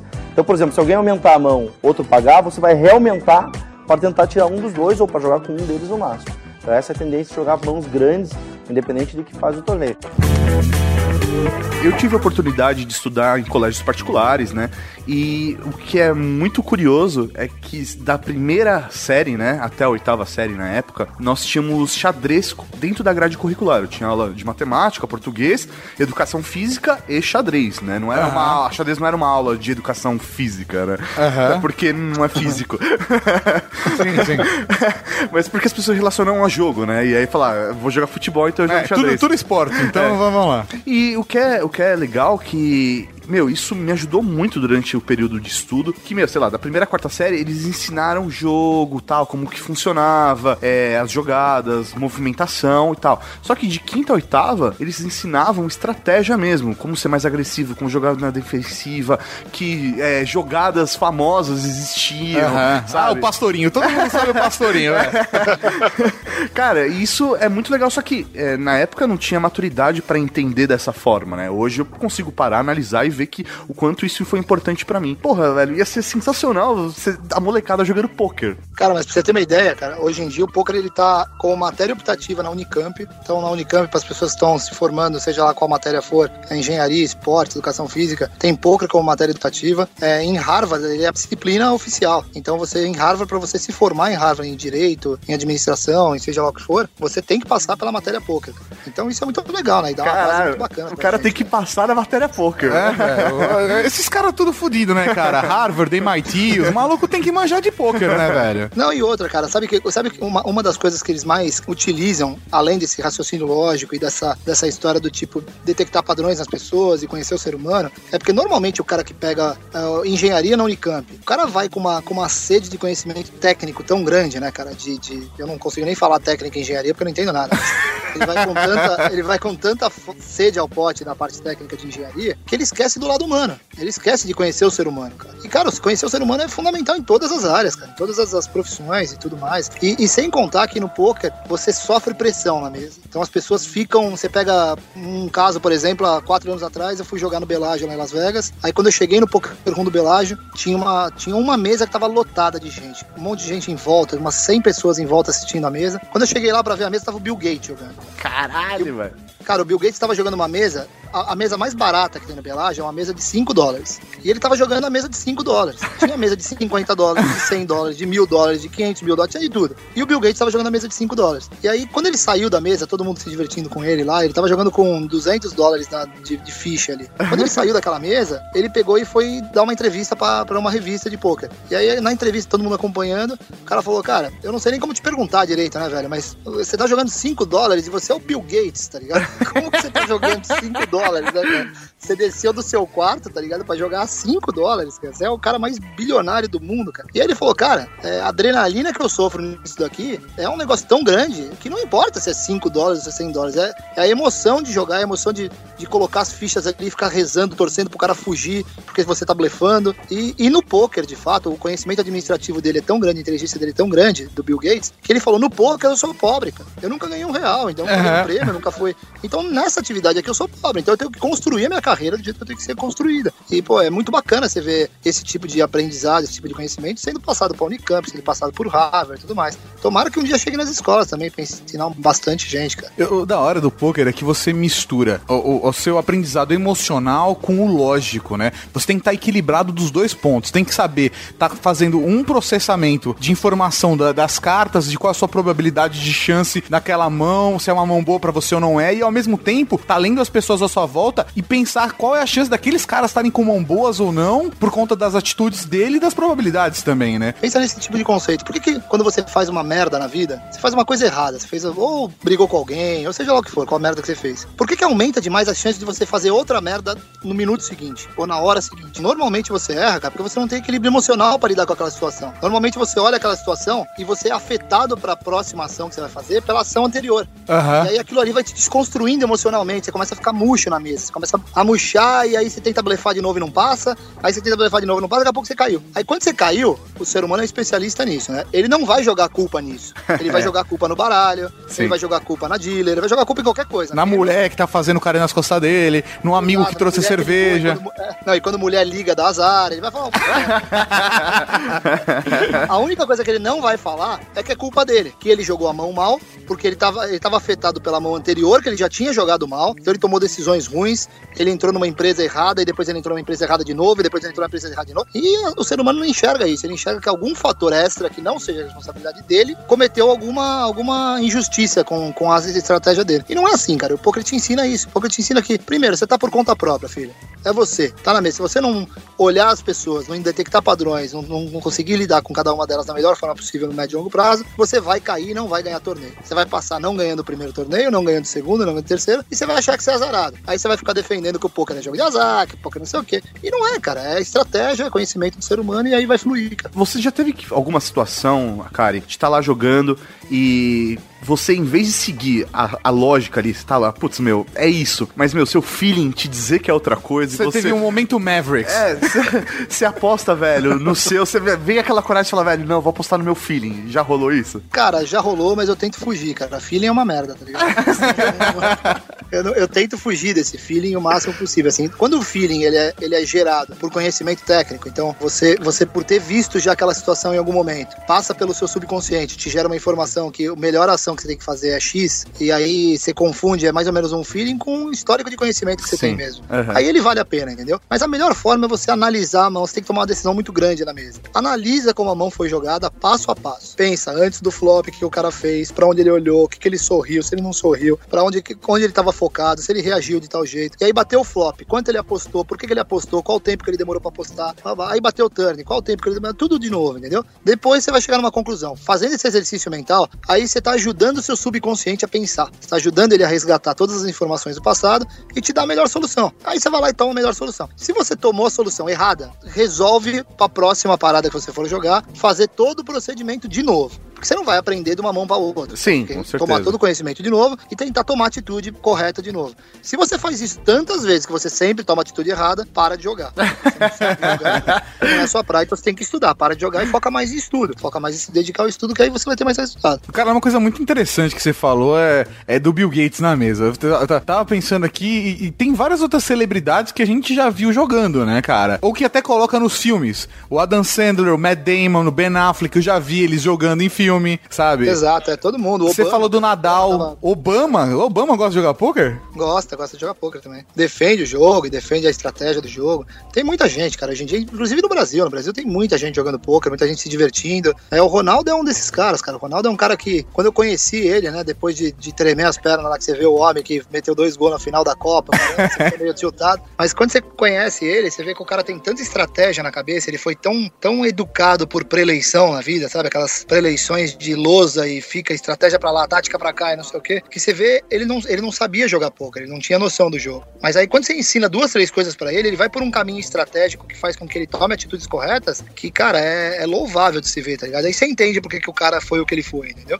Você fala, cara, realmente o cara é diferenciado mesmo. Ele faz perguntas que os outros não fazem. O cara- Ele toma atitudes que os outros não tomam, entendeu? O cara só não sabia a regra do poker. A estratégia, a parte lógica, ele já conhecia. A leitura, Exatamente. a percepção, o raciocínio rápido, tudo isso o cara já Exato, sabia. Não, a gente pegou agora uma reta final no PCA em Bahamas, né? Tem um evento, um dos maiores eventos do Poker Stars no mundo inteiro é em Bahamas em janeiro. E, pô, a gente foi pra lá, ele- eu fui com ele pra lá, e a gente, os dois, nós dois fomos longe, assim, no evento grande, no evento principal. Eu peguei em 50 e pouco, ele pegou em 20 e pouco de mil e poucas pessoas. Foi muito Caralho. legal. É, e, cara, ele tava super adrenalizado, tava, tava, sabe, feliz de estar ali naquele momento dele. Mas a cada mão, que acabava a mão, ele vinha falar comigo. Ou ele me mandava um WhatsApp, ou ele trocava ideia comigo, vinha até a minha mesa, falava, cara, eu joguei desse jeito. Aí você falava duas, três coisas pra ele, cara. Cara, ele, ele não titubeava em fazer. Ele não pensava, tipo, não, não, vou fazer de um outro jeito, porque eu inventei uma nova remédio pra esse problema. Não, ele fala, velho, o cara é campeão mundial, o cara sabe fazer, eu vou do jeito que ele tá falando, entendeu? E, cara, é impressionante a- o, a- o jeito que ele cumpre as coisas, o jeito que ele é, é exercitado pra fazer isso, a mente dele é preparada a fazer isso, é um negócio bizarro. E aí, quando ele começa a fazer isso, ele não faz só por fazer, ele faz tentando entender exa- exatamente por que, que você tá falando aquilo. E aí, daqui a pouco, ele não precisa perguntar mais, cara. Ele não, não precisa perguntar mais algumas questionamentos que seriam óbvios que outras pessoas perguntariam. Ele já não pergunta mais. Você fala, caramba, velho, o cara é fudido mesmo. O cara é mito, né? É, cara, e, e, e, cara, e o mais legal é que quando faltavam 27 pessoas, né, que foi o último dia do evento, ele veio falar comigo antes de entrar em campo ali, cara. Ele falou, velho, eu tô com a mão suando, cara, eu tô, tô tremendo. Eu falei, ô, meu, você tá louco, velho? Você meteu dois gols no Oliver Kahn, cara. Como que você tá? Ele, cara, velho, eu tô nervoso, cara. Eu falei, "Cara, tá vendo, cara? A parte mais tesão do poker é isso, cara. É um cara que você foi maior ídolo do futebol, cara, um dos maiores ídolos do futebol, parou de jogar, tá ligado? O que todo, normalmente é a maior tragédia pro jogador de futebol é isso, né? O cara parar de jogar bola, parar de gritar o nome dele no estádio e tudo mais. E agora você tá sentado numa mesa com nove pessoas, tá com o coração palpitando aí, pulando com, com adrenalina mil, cara. Essa é a parada mais legal que tem do poker, tá ligado? É o- é a coisa mais tesão que tem. Caras que não teriam mais essa opção de sofrer esse tipo de emoção, de ter esse tipo de emoção no coração. O cara, de repente, tá numa situação dessa, cara. Eu, eu convido todo mundo a participar disso, tá ligado? É muito legal, cara. Porra, isso que é legal, não tem limite de idade, né? Você pode começar a jogar hoje com 60 anos que você pode ter um desempenho legal. Você mesmo começou, foi o quê? 2005 que você começou a jogar? Eu comecei em 2005, eu tinha 31 anos, cara. Comecei em 2005 e mudou minha vida, parada, em todos os sentidos, assim. Mudou minha vida de, principalmente de satisfação da profissão, do, do jeito que eu lidava com, com esse dia a dia e com essa adrenalina, né, cara? Hoje em dia, é, tem gente que fala, ah, será que o poker vicia? O poker não vicia nada, é uma atividade mental como qualquer outra e é claro que tem gente que é viciada em sexo, viciada em academia, viciada em um monte de coisa. E o poker é mais uma atividade saudável pra caramba, um exercício mental bacana, mas é o que me, o que me gera essa tesão todo por jogar, é essa adrenalina mesmo, cara. Esse negócio de você passar um blefe. Eu, quando, quando eu ganhei o Mundial, por exemplo, faltando 38 caras, de 3 mil pessoas, né? O evento que eu joguei tinha 3 mil pessoas, eu fui campeão em 2011. Cara, eu passei um blefe num cara faltando 38, que foi todas as minhas fichas, que se o cara fala call, eu acabava, eu tinha caído 38. Que foda. O cara demorou, o cara demorou 15 minutos pra tomar a decisão, velho. Quase que eu tive uma parada cardiorrespiratória na mesa, tá ligado? Tinha que chamar o SAMU em Las Vegas. cara, e aquilo ali você não lembra, você vai esquecer nunca mais, tá ligado? Você vai pro resto da vida levar com você, né, cara? Aí o cara pensando e, é, eu vou pagar, e fala alguma coisa aí, cara, que eu vou pagar, não sei o que, e eu só parado lá respirando. Pelo amor de Deus. Cara, é muito bacana, essa parada é muito legal. O foda que foi que você começou a jogar em 2005 e 2011, seis anos depois, você bateu o Mundial, né, cara? Ah, cara, mas foi uma estrada longa, viu? Foram, Não, foram poucos anos, mas a parada foi tensa. Foi assim, eu jogava 12, 15 horas por dia, cara, 30 telas ao mesmo tempo. 25 Caralho, telas ao velho. mesmo tempo. É, dois monitores de 29 ali, o pau comendo, tá ligado? Então foi durante muito tempo fazendo isso. Hoje em dia eu tirei um pouco o pé de tantas mesas assim e tô jogando tanto online quanto ao vivo, né? Rodando o circuito mundial e tudo mais, mas é, de 2005 até 2011 foi uma, foi uma luta bem grande, assim, foi uma, uma, uma raça fodida, cara. É, Fala a verdade, né? A parte de mais difícil foi explicar pras pessoas que você ia largar tudo pra jogar poker, vai. Ah, pô, nem me fala. Eu, tinha uma, eu tenho uma tia minha que em 2005 ela me ligou na casa, cara, e me, me desceu o sarrafo, né? Você é louco? Você vai jogar esse negócio, você tem duas filhas, você vai acabar com a sua família, bababá. E eu, "Mãe, tia, não é isso. O jogo é de habilidade. A senhora tá acostumada. A senhora tá condenando jogos que são de azar, roleta, mega sena e bababá. O poker não é isso. O poker é um jogo de habilidade. As pessoas que mais estudam mais ganham. Ela é, meu sogro também falava isso. bababá. Todo mundo tem um caso de família, né? Foda. E aí, cara, e ela me pegou no meu pé. Aí quando passou o tempo, aí em 2007, 2008, eu já era comentarista da SPN, né, cara, nos canais da SPN. E aí eu tava um dia, sábado lá, o programa ao vivo, o programa rolando na televisão, eu comendo uma pizza em casa com a minha esposa. Aí toca o telefone e minha tia, né, mesma tia. Aí, Edé, tô te vendo aqui na televisão, hein, não sei o quê. Eu, pô, agora, né? tia? Ah, tia. Eu, dois anos falando pra senhora, viu? Dois anos espalhando na família inteira que eu era um psicopata.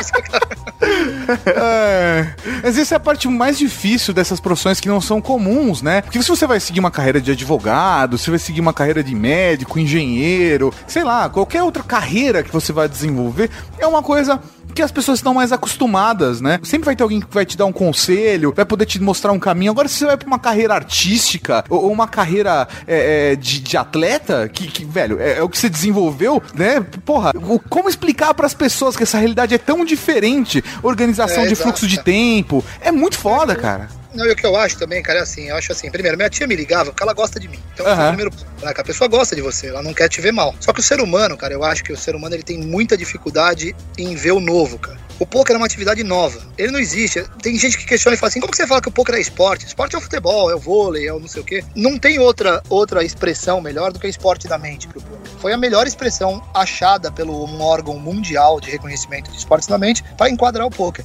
Só que ele- ele continua sendo uma atividade muito nova. Não Sim. existia isso. Pessoas de qualquer idade sentar pra se enfrentarem numa mesa em, em divisão de nove pessoas em cada mesa e sendo, irem sendo eliminadas e sobrar um campeão. Por exemplo, eu gosto muito de jogar tênis. Eu não sei jogar, mas eu gosto muito. Eu gostaria de jogar o US Open contra o Djokovic, se eu pudesse. É claro que eu vou tomar um cacete. Eu gostaria de ir lá. Ia ser uma emoção do cacete, entendeu? Sentar aquela, aquele negócio lotado de gente assistindo. Cada vez que ele me massacrasse, todo mundo batia palma. Ia ser legal, cara.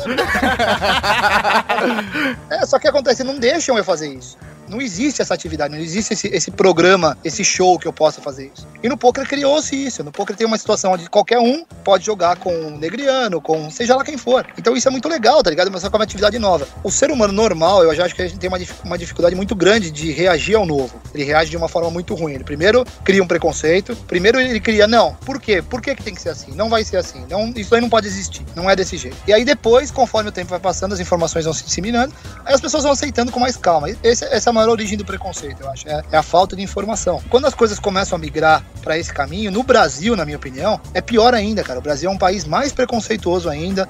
É um país que, que tende a boicotar coisas novas. Sim. As coisas novas tendem a chegar no Brasil com mais dificuldade, com mais tempo, por uma série de fatores, mas fatores governamentais, religio- religiosos, seja lá o que for, mas elas demoram mais. O, o poker nos Estados Unidos, aqui onde eu tô agora, o poker é super reconhecido e os caras fazem propaganda de carro. Phil Ivey fez uma propaganda da Chrysler agora, Phil Helmut fez do Burger King. Só que os caras são ultra reconhecidos, não conseguem andar na rua. E é claro que ia demorar mais para chegar no Brasil, porque tudo demora mais para acontecer. As pessoas são, têm mais essa- esse tipo de dificuldade. É, em 2005, para mim, foi muito difícil, tá ligado? Era difícil, 2005, 2006. Conforme o tempo foi passando, os investimentos foram aumentando, a participação da mídia foi acontecendo, né? Hoje em dia a gente tá fazendo esse podcast aqui, mas a gente não fez lá em 2005. Sim, Porque aham, Muito- As justamente. pessoas não, é, não enxergavam que isso era um negócio legal, então não enxergavam que, tipo, era um assunto que ia dar audiência, pertinência e tudo mais, entendeu? E agora não, agora as coisas vão mudando, cara. Então, nos últimos dois, três anos, teve uma evolução muito grande. assim, eu sou muito é, orgulhoso de ter construído essa estrada junto com o Igor Federal, que foi o presidente da CBTH, que ajudou a construir tudo isso. É, e outras pessoas também que batalharam demais pro pouco chegar onde chegou. É muito legal, né? Você vê a história desde o começo, sendo feita lá desde 2005. Então, hoje eu tô muito mais curtindo essa sensação de trabalho bem feito, tá ligado? Do que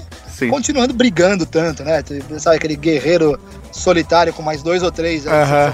Hoje em dia a coisa é muito mais legal. Você vê o Ronaldo sendo patrocinado pelo Poker Stars. A hora que ele fez isso, a gente comemorou tanto no poker. E não porque era o Ronaldo, né? mas é um reconhecimento, é um reconhecimento da. É, é o seu trabalho chegando aonde n- não ia chegar antes, né? O dia que o Ronaldo abrir um podcast, velho, aí, mano. Aí é um sinal de que tá tudo foda pra mim, viu? Não é difícil, viu, mano? Não é difícil. É só, é só contactar o homem ali que ele vai.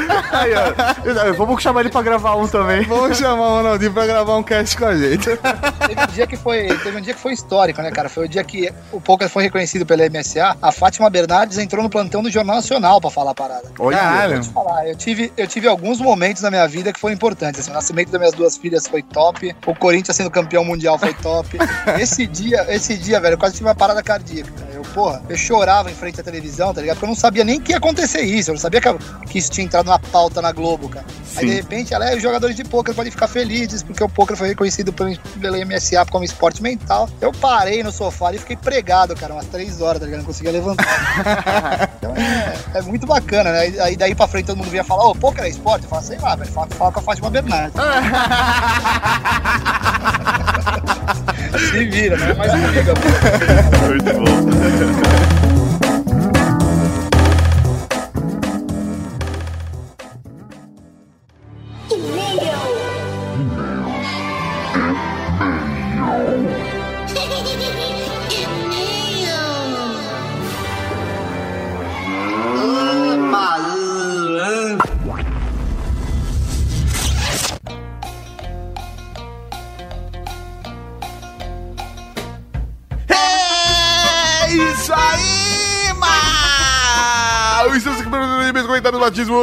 Da Ultra Geek. É, que beleza, senhor Sardarcan. E pra começar, como faz o pessoal mandar um e-mail pra gente? É muito fácil, é muito simples. Você manda para ultrageek@redegeek.com.br ou você pode deixar um comentário aqui no post do podcast e ainda, e ainda você pode clicar em contato ou mandar e-mail no site, preencher o formulário e mandar pra gente. Só uma coisa importante, Mauri. Não vou deixar você falar ainda, porque é uma coisa muito importante, Mauri. Muito importante. Vou- eh, As pessoas precisam ter- entender a solenidade desse momento, Mauri. Quando você quer um nome na Cavalaria Geek, você coloca um nome na Cavalaria Geek. Pelo amor de Deus, não me coloca comentário último Ultra Geek ou comercial. Você quer muito um nome na Cavalaria Geek, você coloca nome na Cavalaria Geek. Se você quer muito informações sobre como anunciar no Geek, você manda no comercial. Assim, tá, tá lá por um motivo.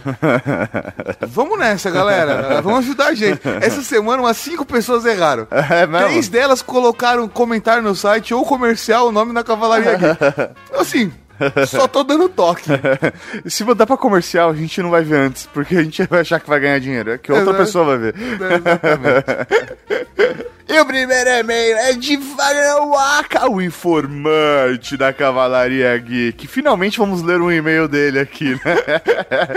Finalmente. É, é. Ele, ele não manda e-mail pra gente, cara. É um absurdo. É, isso. cara, é foda. O informante da Cavalaria Geek tá parando de informar, amor. E aí fica foda, né? Raul Marechais. Raul, meu velho. Nem vou dizer o quanto admiro o trabalho de vocês. Grande parte do que faço é inspirado no trampo que ambos fazem. Ah, seu lindo. que bonitinho. Pois bem, o meu e-mail não diz respeito à pauta principal do último Ultra Geek, dignidade. Esse Mas programa foi mandado do, do- na época do, do micro-ondas, né? Não, mãe, mais, foi mais do que micro-ondas, é verdade, olha só. foi mais que micro-ondas. Foi, mais que micro-ondas, foi dignidade, mano. Mas, como ele informou que ele veio. Mas, há um momento pontual do programa. Tenho percebido que vários ouvintes iniciam seus e-mails com sou ouvinte novo. E um tom de justificativa. Como se não fosse digno de ter um e-mail lido aqui. Olha aí a dignidade. Em função disso, queria fazer um convite independente do podcast que você ouve. Mande um recado, um tweet, comente no post, mande um e-mail, cartinha, sinal de fumaça, o que for. Isso ajuda e muito a melhorar o conteúdo. Digo isso principalmente aos ouvintes novos, já que, se você chega em uma casa nova, é de bom tom e de bom grado que cumprimente quem mora ali. Olha, só que se- bonito. É Cara, verdade, é legal isso. cara, Numa boa, concordo em gênero, número e grau, mas eu acho que a galera fala, sou ouvinte novo. Esse é meu primeiro e-mail, só pra gente se diferenciar da turma do fundão da turma da frente. Pessoal que chegou agora, A turma tá- tá da Não, não, a turma da frente, a galera do Nerdcast, se é o primeiro e-mail, a Zagal não lê. Ah, é? É, eu ouvi dizer que o primeiro e-mail ele não lê, Maurê. Porra. Aqui a gente lê o primeiro e o último. Vou morrer semana que vem. A mãe de Ná falou pra mim. Mande um Raul. Cara, mande É, um Raul, aí Raul pro Zé que vai morrer. Raul pro Zé e a gente, a gente lê do seu primeiro ao último e-mail, cara. Todos serão inesquecíveis pros nossos corações. Show de bola, então Raul para o informante da Cavalaria Geek. E acessem o player2.com.br. Raul! O próximo e-mail pro Mauri é um e-mail, mas não é um e-mail qualquer, ele é um e-mail especial porque ele é um batismo!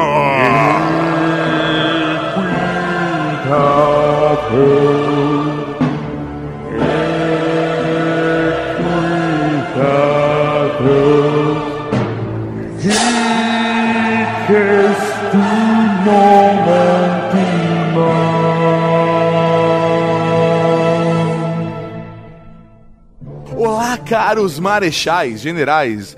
Não sei qual patente ocupam nesse momento. é legal. Porque Acho que não dá pra subir mais que marechal, dá? Ah, não sei, velho. Presidente Depende do da mundo. nossa escala, né?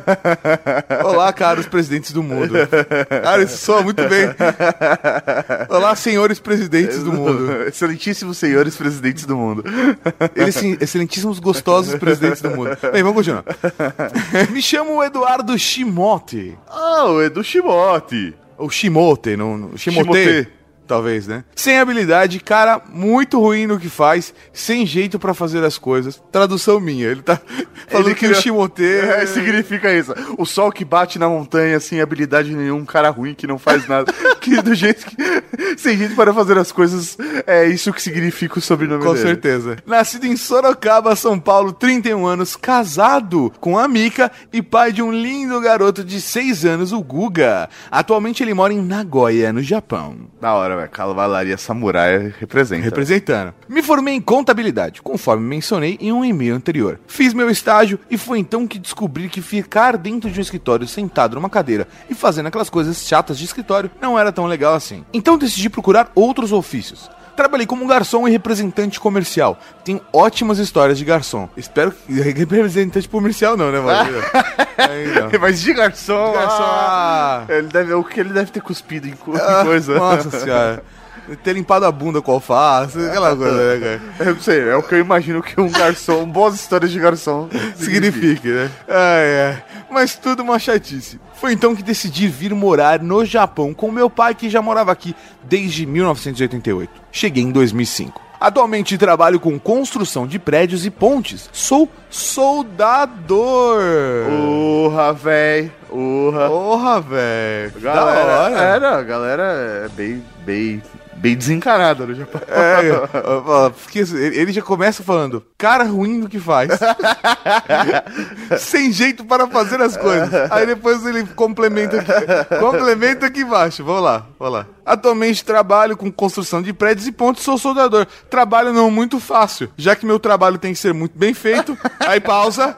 Vamos lá em cima. Cara muito ruim no que faz. Sem jeito para fazer as coisas. Vamos de novo aqui embaixo. Tem que ser muito bem feito, pois são construções que foram projetadas para resistir a terremotos de grande escala. Cara. Pausa. Cara muito ruim no que faz. Sem jeito para fazer as coisas. Vamos ver o que vai dar isso daí, velho. Ouço o podcast durante o trabalho, de 8 a 12 horas por dia, e vocês se tornaram grandes companheiros no meu dia. Ainda não tenho nome na Cavalaria Geek, sendo um desconhecido de todos. Não por nós, a gente já, já te conhece. Sim. Mas espero receber um nome e ser batizado. Para isso, sugiro o nome de desajeitado da Cavalaria Geek, ou embaixador na Terra do Sol Nascente. Seria uma honra me juntar à cavalaria e servir aos nobres marechais sem trocadilhos. Até mais, meus queridos amigos. Sim, os considero meus amigos, pois estão sempre comigo no meu dia. PlayStation 1 segue abaixo PlayStation 2. PlayStation 2 me escolhe pra ser batizado.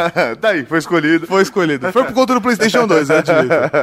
Mas se você tivesse mandado um PlayStation 4 pra gente, é certeza que seu batismo era. Era garantido. Vamos lá, então. Cara, pr- primeira coisa. Primeira coisa. O maluco, o maluco falou que ele é. Que ele é desajeitado, que ele não faz os rolês direito, que ele. Talvez ele tropece aí no meio do caminho, né? Ele é um cara que. É embananado, é, né? Embananado é uma palavra boa. É palavra boa. Não fica meio erótico, ele é um cara que foi embananado. É, é, é enrabado. É, você tá ok. buscando. É. Eu não tô buscando nada, né? Mas se acontecer, né? Fazer o quê? Tem vezes que você tá andando na rua e é enrabado, Ah, né, cara? Tem vezes que você tá em casa é enrabado, velho. Nunca se sabe. Então, Eduardo Chimote, ajoelhe-se. A partir de hoje, tu serás conhecido como o Gastão da Cavalaria Geek!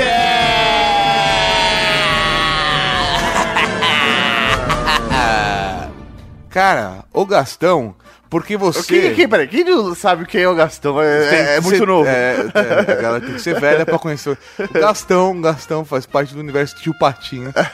Ele é o primo sortudo do Tio Patinho. É o cara que, velho, ganha dinheiro a rodo e gasta dinheiro Ele a acha, rodo. é, ele acha dinheiro na rua a qualquer segundo.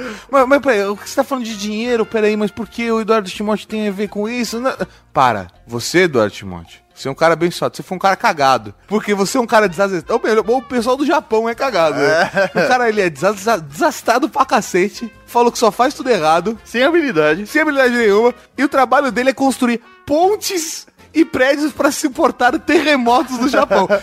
Trabalho como soldador. Cara, o maluco tem que ter muita sorte pra Cara. nenhuma ponte ter caído. Sério. Velho, então você, você só nunca percebeu isso até agora. Mas você é um cara de sorte. Você é a pessoa mais sortuda da Cavalaria Geek. Então um Raul pro Gastão da Cavalaria Geek. Raul. Você Eu falou não sei. Raul. Eu senti que necessitava. Raul também. Obrigado. Cara, Agora tem que ter a última palavra. Raul. Vamos lá, então, Raul. E o próximo e-mail é... Para Raul! É, trilha sonora, Maurinho. Eu, eu falo a trilha sonora. A trilha sonora vai ser? Vamos lá. O próximo e-mail é dele, do Nicolas Valentão, o encurtador da Cavalaria Geek. Mas, fica igual? Eu adoro os e-mails do Valentão, cara. É sempre uma atração. Ô, velho, eu, tava- eu fico com saudade, velho. O Valentão não tá mandando e-mail todos os programas, velho. É, cara. Eu fico triste com isso. Por favor, Valentão, se esforce um pouco, mande e-mails. É muito, é muito bom. A gente sente sua falta. É, velho. Então, um Raul para o encurtador da cavalaria aqui. Raul! Só um recado pra galera da Cavalaria Geek, que pelo e-mail do Valentão já deu pra perceber que a gente tá lendo dos micro-ondas e tá lendo dos Egito Antigo também, né? Então, assim, não leu nenhum do Antigo ainda. não tá nos e-mails, tá nos Raul. Ah, tá. É porque o, o, o Aka, o Aka, O Aka, ele passou a- uma mensagem tão bonita como informante da Cavalaria e que ele acabou ganhando prioridade. Entendi, ele é um informante. Exato, Ele e informou. E, como nós temos muita gente que mandou mensagem, e-mail, comentário, etc. no último programa, a gente vai ter um momento Raul gigante pra abençoar todo mundo. Beleza, pra abençoar. Você sentiu? Você o cara de general, ele virou santo agora. É porque aqui, na verdade, a gente tá vivendo. a- o- o- não, não é uma religião, não, amor. É aben, é- é abençoar no, no- no sentido não negativo da palavra. Você tá tentando se justificar. Não, tá então assim, eu caguei na palavra, entendeu? Falei errado, você vai ficar me esfregando na cara, é isso, mano. Não, não, vamos Vai lá. ficar-. Abençoado não no sentido negativo. Fechou, pra mim é tá abençoado, ótimo. abençoado não no sentido negativo nem religioso. Então, é isso aí, considere, cara. Entendi. Considere. Então, você, de repente você queria consagrado. Mas, Boa, talvez fosse isso que eu, que, eu é, quisesse porque, mesmo. sei lá, vem aqui que eu te consagro também. É no, no sentido não negativo. É, é bem bíblico, eu diria. É religioso. Vem aqui que eu te consagro. Vamos lá. O próximo é um comentário do Highlander da Cavalaria Geek, velho. Uma galera que surgiu das cinzas, velho. Eu tava com saudade do Highlander. Pô, da hora. Raul Cavalaria. Raul, meu velho. Muito bom o programa. Eu achava que micro-ondas só servia para requentar comida, fazer pipoca e esquentar congelados. Uma curiosidade, lá pelos idos do final dos anos 80, um colega de escola contou que foi usar o micro-ondas e viu que tinha algumas formigas andando dentro do aparelho. Ele ficou puto da vida e não pensou duas vezes. Fechou a porta e ligou o micro-ondas e... Nada aconteceu. o micro-ondas ligado e as formigas continuavam lá, andando pelas paredes, teto e chão numa boa. Numa relax, numa tranquila, numa boa. Relax, tu tranquila? Vamos. Pelo menos foi isso que ele contou. Eu não sei se isso é possível ou não. Não testei e nem vou testar. Mas desde aquela época eu estou com essa dúvida. Será possível? E se for, por que as formigas não foram afetadas pelas micro-ondas? É uma pergunta que eu vou repassar para o manual do mundo. Vamos ligar pro Iberê, né, velho? Eu duvido que, ele faça experiência com formigas vivas do micro-ondas. Assim, é, é, é, é, conteúdo, co- conteúdo quase infantil, né, cara? Não, não- não dá. E eu também não vou ligar uma hora dessa pro, pro Iberê, né? É que eu acho que ele tá acordado. Ah, velho, não sei. 10 horas da madrugada? Foda. É foda, é foda. Raul para todos. PlayStation. Esse meu colega que contou essa história ficou super decepcionado que as formigas não explodiram ou pegaram fogo. Eu confesso que aqui no fundinho eu também. Todos nós. Aqui, todos nós. Um Raul então para o Highlander.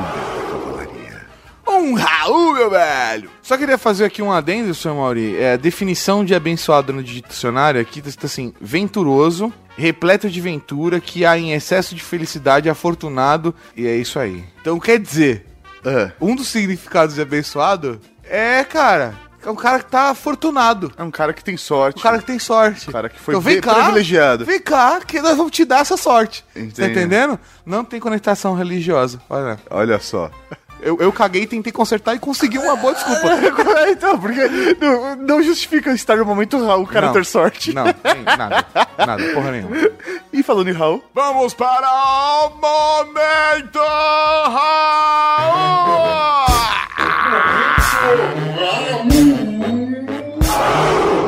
Tem o Raul Cortez, Raul Seixas, Raul Gazola, Raul Gil, Raul Júlia. Cara, tem Raul pra caralho aqui.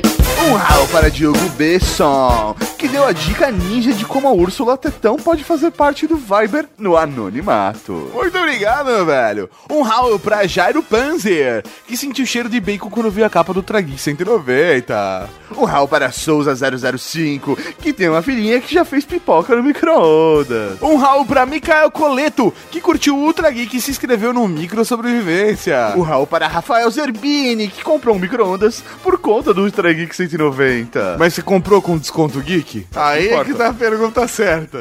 Um Raul pra Madeus Alegre, que pelo jeito era brother de infância do Felipe e um membro da Cavalaria Geek. Um Raul para Fernando, que fez uma piada com um gato no micro-ondas e os. Qual é aquela palavra em alemão quando você gosta de ver desgraça? Não, não, isso Não aí é? na verdade é um outro. É. Não, mas é, é que me veio isso. Foi- É isso aí, eu falei, caralho, é muito isso. Não, não. Mas é aquela experiência do gato, como É, se o gato está lá ou não, né? Está vivo ou não? É o Schrödinger. um Raul pra Márcio Acael, que até publicou uma foto da batata ao murro nos comentários. Ele fez uma receita e publicou foto. Caralho. Um Raul para Vanguard, o estimador da Cavalaria Geek, que acha estranho o gosto de leite esquentado no micro-ondas. Ah, Ele gosta de leitinho feito na hora. Ele gosta de leite fresco. Nossa, gente sacaneou. Nem precisava. Essa foi gratuita. Gratuito, completamente gratuito, cara. Um Raul pra Alexandre Salles, o apoio aéreo da Cavalaria Geek, que sabe pilotar aviões, mas não consegue fazer pipoca no micro-ondas. Relaxa, velho, não sei fazer na panela, todas queimam. Um Raul para Eric Rafael, que se acha muito fanboy do Ultra Geek. É isso aí, meu velho. Você não precisa ter receinho de ser fanboy, Não, velho, tem que Bate ser no peito e fala, eu sou fanboy, caralho. Quer Cavalaria Geek, porra. É isso aí, velho, cavalaria, caralho. Um Raul pro Tum da Cavalaria Geek, que descobriu que dá pra fazer tudo no micro-ondas. Um Raul para o Caio Maioki, que fez uma piada sobre Jabá e a gente não entendeu. A gente não entendeu me- mesmo, se puder explicar a piada, cara, porque não rolou, cara. Sério, sério. Parecia ser muito divertido, mas Não n- foi. n- n- não sacou. Um Raul pra Thiago Cunha, que já apanhou por ter torrado um prato com detalhes de metal no micro-ondas. É. Um Raul para o mensageiro espacial da Cavalaria Geek, que acha que tem muita coisa que não fica igual mesmo no micro-ondas. Um Raul pro Rock Balboa da Cavalaria Geek, que virou chefe de cozinha depois do Trageek 190. Um Raul para Carlos Nani, que já fez cigarros de erva cidreira no micro-ondas. Isso só porque o cara não queria até a esquina na Padó comprar um cigarro, É, né, velho? É desesperador, cara. Vício é uma merda, né? Um Raul pra Ruff Pirate, que aprendeu a fazer brigadeiro no micro-ondas. Um Raul para Rude Bomba, que ia comentar o Geek 191 minuto a minuto, mas a internet caiu e ele só deixou dois comentários É, mesmo. José, ficou estranho. Entendi, Rudy, mas valeu! Um Raul pra Rafael Zerbini, que lembra do filme Múmias Vivas. Só que sozinho. Então, tipo, que filme é esse, É. velho? Não tem ideia. Múmias Vivas. Um Raul para Márcio Neves, que ficou assustado que a gente conseguiu falar de sexo em menos de 5 minutos de Ultra Geek! Caralho, é, é tetra! Ele falou, vocês estão pegando pesado. Depois ele mandou um note. É, é, é, a gente tá se esforçando pra isso. Um Raul pro Ferreiro da Cavalaria Geek, que jurava que ia tocar Michael Jackson Remember the Time no extra do Ultra Geek 191. Não, mas aí seria o Fantástico e não o Ultra Geek. Raul para Felipe Figueiredo, que achou o Ultra Geek sobre tecnologias do Egito Antigo fodástico! Um Raul pro diplomata espanhol da Cavalaria Geek, que quase teve uma síncope quando ouviu seu batismo. Um Raul para Felipe Rasca, que descobriu que sem colchão, cobertor, internet, geladeira e micro-ondas, ele não vive. O nome disso é dignidade. Qual é o seu nível de dignidade? O meu nível de dignidade tem Häagen-Dazs e ar-condicionado. o meu tem um hotel 5 estrelas. Um Raul pra Gabriel Guandalini, que pediu mais outra geek de história. Um Raul para Rodrigo Jacobs, que mandou o Instagram da combosa que ele usa para caçar a Casa Geek. E ele mandou com foto da combosa, já tô ligado. E o Twitter combosa. é, chama Valentina, é isso? É. Valentina Vox Underline VW Bus. Exatamente. Se você quiser ela procurar instagram.com barra Valentina VW Bus. Se você Tem um underline. Ah, é. Valentina Underline VW Bus. Se você olhar, encontrar essa combosa na rua, ou Bate. esse cara aqui, velho, mano, foge. Velho, foge. Ele, ele gosta, ele tem um bichinho de pelúcia de, de combosa, cara. Opa, peraí, peraí, só um pouquinho. A combosa dele tem cortina? Mas olha essa foto aqui, ó. Meu sonho é ter uma Kombi. Quatro mulheres na na combosa. Oh, isso é. oh, Aí, fica complicado. Rodrigo Jacobs, a gente vai te passar o endereço da Casa Geek. Traga as mulheres com a sua combosa. Um Raul pra Yuri Melo, o laser da Cavalaria Geek, que mandou receita de batata doce no micro-ondas. Não é só colocar batata doce no micro-ondas e apertar. tipo, fazer furinho e. e- Não? Não, não sei. Um Raul para Sérgio Luiz Ramos Jr., que falou que vai mandar uma garrafa de hidromel pra gente. Aí Ó, mas- sim. Eu fiquei com medo. Você tomaria um hidromel do, do, do Sérgio? É porque vai chegar pelo correio? Vai chegar pelo correio. É, não sei. É. Quem é você, Sérgio? O Sérgio tem uma parada de química, eu me lembro um negócio desse. É, não É. vai ter dorgas, não, né? Pode ser que tenha, Maurinho. É mesmo? É, a gente pode estar os dois em casa tomando hidromel e quando a gente ac- acorda de novo. Tomou hidromel? Acorda e tá numa banheira cheia de gelo, sabe? Caralho. E tá escrito bem-vindo ao mundo da AIDS. Mistura essa história. Misturas de lenda urbana. Você acorda no cinema cheio de gelo. Cheio de gelo. Bem-vindo ao mundo da AIDS. Caralho, mano, as minas da Combosa mesmo são da hora, velho. Falei, mano. Oh, e a comida é maneira mesmo. É da hora mesmo. Um Raul pra Jéssica Tavares, que corta dois sobrenomes pra poder assinar. Um Raul pra todo mundo que mandou e-mail, comentário e não foi lido aqui. Um Raul pra todo mundo que é nascido pro poker. Um Raul pra você que baixa o Trageek. Um Raul pro professor Mauri, que tem um QI de poker 150. Um Raul para o senhor Tato Darkan, que também tem um QI de poker 150, mas eu vou treinar mais. É, professor Mauri, nós somos gênios iguais. gênios iguais. Um Raul pra todo mundo da cavalaria aqui, que quem manda e-mail, quem não manda e-mail pra todo mundo. Então até semana que vem com mais. Um Ultra Geek. Aqui na Geek. Falou, galera. Tchau, tchau, Raul. Gravando.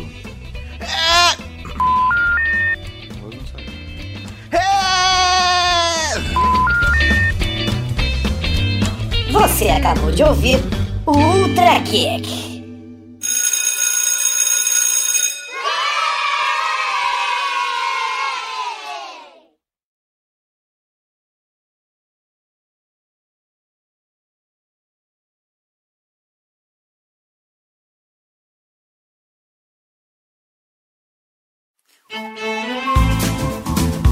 Não, cara, o lifestyle, assim, a- o estilo de vida do jogador de pôquer, eu não tenho nada do que reclamar, tá ligado? É muito legal. Não é, não é só questão de, de, de- Não tem nada a ver só com mulher, ou hotel, ou viagem. É muito gostoso você poder fazer a profissão que você faz no horário que você definir, que você é o seu, é o seu patrão, que você consegue fazer o seu, o seu planejamento de, de ano, as viagens que você vai fazer, com as competições que você vai executar. É, tudo isso é muito bacana, tá ligado? Então, eu, pra mim, eu sempre quis ser jogador de futebol na minha vida. Nunca consegui porque eu nunca fui bom o suficiente. E de repente o poker me deu tudo isso, né? Me deu a condição de até conhecer os meus ídolos, né? Hoje o Poker Stars, por exemplo, patrocina o Ronaldo, que sempre foi, eu sou corintiano fanático, eu sempre fui fã do cara. E de repente hoje eu tô lá na mesa com o cara jogando e me divertindo. E tudo isso que me deu foi essa, esse estilo de vida, de ser jogador de poker, de entender técnicas, estratégias e táticas, me aprofundar nessa história do poker e conseguir resultar nisso, né?